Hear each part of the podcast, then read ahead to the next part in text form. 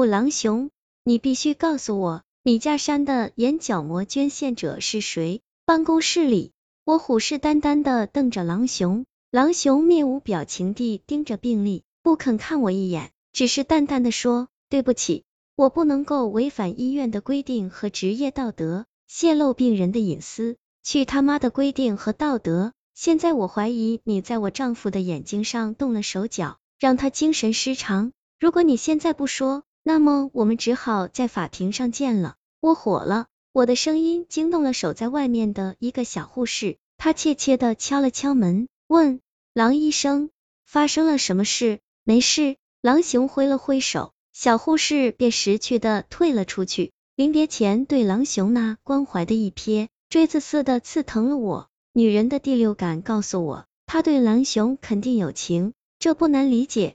年轻有为的狼熊。对于女人天生就具有杀伤力。我一屁股坐在狼熊面前的办公桌上，开始在他讶异的目光里宽衣解带。狼熊，如果你还不告诉我，我就要大喊非礼了。到时候就让所有的人都来见识一下什么叫做衣冠禽兽。狼熊的脸上终于有了表情，他不是不知道这样的后果会对于他有着怎样致命的影响，所以只能妥协。他告诉我。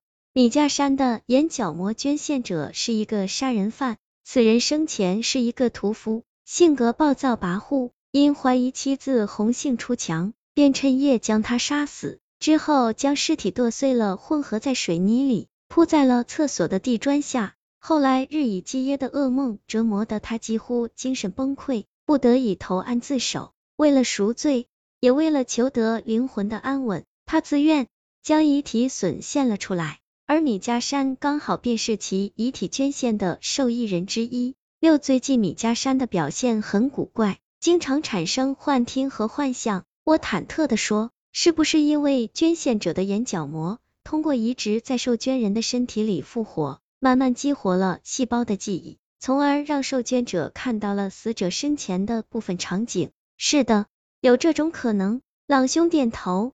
国外医学上确实曾经有过器官移植记忆的案例，一个美国男人被移植了一个自杀者的心脏，后来竟爱上了自杀者的妻子，但是十二年后，他却选择了用同样的自杀方式结束了自己的生命。而且越来越多的人在接受器官移植后，都表示其性格、爱好，甚至在感情特征上都发生了变化。我感觉浑身的血液都凝固了。像是掉进了冰窖，我浑身颤蓝的说：“狼熊，米家山会不会继承了捐献者的性格及命运，最后重蹈覆辙，将我杀死？”狼熊安慰我：“你不要想的太多了，毕竟那只是极其个别的例子而已。”我冷笑：“狼熊，这一切都是你有意安排的吧？因爱生恨，所以故意给我和米家山之间安置了这样一颗定时炸弹。”我不想再解释什么了，因为我在你的心目中总是那么不堪。狼熊叹息，转身不再理我，我亦不再理他，脚步踉跄的离去。